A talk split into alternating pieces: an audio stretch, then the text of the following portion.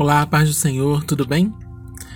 Hoje eu quero trazer uma palavra que tem como título, eu quero compartilhar né, o pensamento, algo que Deus colocou no meu coração ao longo de um devocional, e tem como título Ressignificando o Relacionamento Conosco.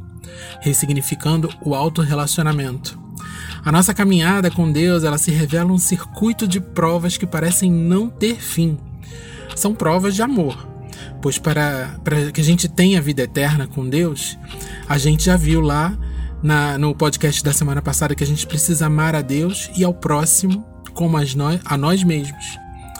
E como anda esse alto amor? Porque para a gente amar o próximo, a gente precisa antes amar a Deus e ter um parâmetro desse amor ao próximo, o parâmetro desse amor ao próximo é o, o, nosso amor por nós mesmos.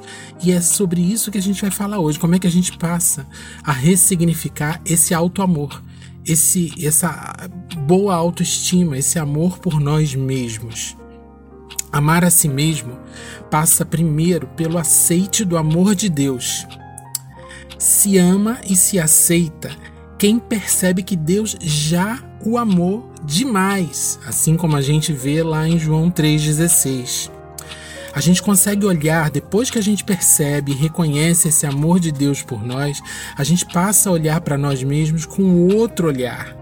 A gente para de negativar o que Deus positiva, achar ruim o que Deus acha é, maravilhoso, o que Deus acha é, é, diferente, o que Deus acha único em nós. A gente para de achar negativo, de achar ruim, porque é diferente dos demais. Porque Deus fez a cada um de nós diferentes uns dos outros. Eu quero basear essa palavra, esse compartilhamento de palavra, no texto do Evangelho de João, no capítulo 21, a partir do verso 15 para poder falar de dois personagens e para poder falar como a gente ressignifica esse alto amor. É, João 21, 15 diz assim: Depois de terem comido, perguntou Jesus a Simão Pedro: Simão, filho de João, amas-me mais do que estes outros? Ele respondeu: Sim, Senhor, tu sabes que te amo. Ele lhe disse: Apacenta os meus cordeiros. Tornou a perguntar-lhe pela segunda vez: Simão, filho de João, tu me amas? Ele lhe respondeu: Sim, Senhor, tu sabes que te amo. Disse-lhe Jesus: Pastorei as minhas ovelhas. Pela terceira vez, Jesus lhe perguntou: Simão, filho de João, tu me amas? E Pedro entristeceu-se por ele lhe ter dito pela terceira vez: Tu me amas. E respondeu-lhe: Senhor, tu sabes todas as coisas. Tu sabes que eu te amo. Jesus lhe disse: Apacenta as minhas ovelhas. Eu, quando eu li esse, essa passagem, eu lembrei do episódio anterior, do episódio mais marcante, talvez, né? De um, de um dos episódios mais marcantes da caminhada de Pedro com Cristo, que foi exatamente o momento que ele negou a Jesus. Pedro errou, Pedro negou, mas ele havia crido no amor de Jesus, ele havia encontrado esse amor de verdade ele havia caminhado com Jesus e entendido aquele amor, ainda que ele não conseguisse expressar da maneira que deveria ou que poderia, mas ele tinha entendido, ele tinha encontrado o amor de Jesus de verdade e por isso ele voltou. Agora, Judas, ele caminhou com Jesus assim como Pedro. Judas também errou, Judas vendeu, mas havia crido num governo humano, ele havia confiado em homens, na força humana. E ele não conseguiu voltar, ele morreu. Qual foi o diferencial de Pedro para ele continuar no caminho, para ele poder ressignificar o amor por ele mesmo, para ele poder se perdoar, para ele poder se, se acreditar novamente, para ele poder voltar para o caminho, para ele poder olhar para ele mesmo e falar assim: não, eu sou um discípulo de Cristo, eu não sou um erro cometido. Eu cometi um erro, mas eu posso é, resgatar o meu amor por ele, eu posso resgatar o meu amor por mim, eu posso me perdoar, porque ele me ama muito, porque ele me perdoou e porque ele deseja um relacionamento comigo. Porque Pedro teve um encontro com Jesus de verdade, com o Filho de Deus. Foi ele que declarou.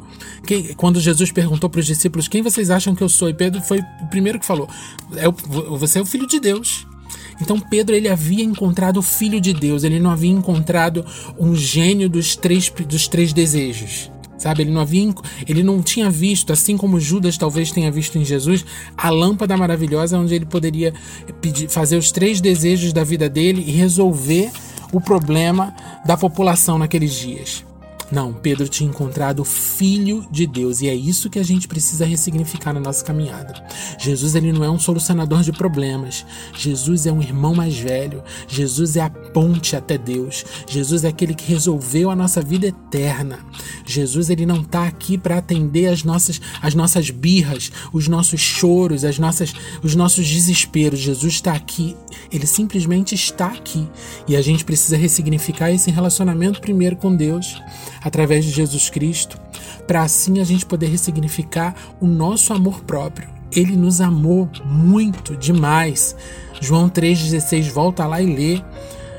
Então a gente precisa é, é, resgatar esse amor, resgatar essa, essa vontade, essa nossa vontade da, dessa caminhada, dessa nosso, desse nosso relacionamento com Ele, também nos amando como Ele nos amou, reconhecendo que as diferenças que há em nós, aquilo que a gente tem de diferente, assim como a peculiaridade, a, a, a peculiaridade que havia em Pedro, né? Ele era diferente, ele era mais bravo, ele era mais enérgico.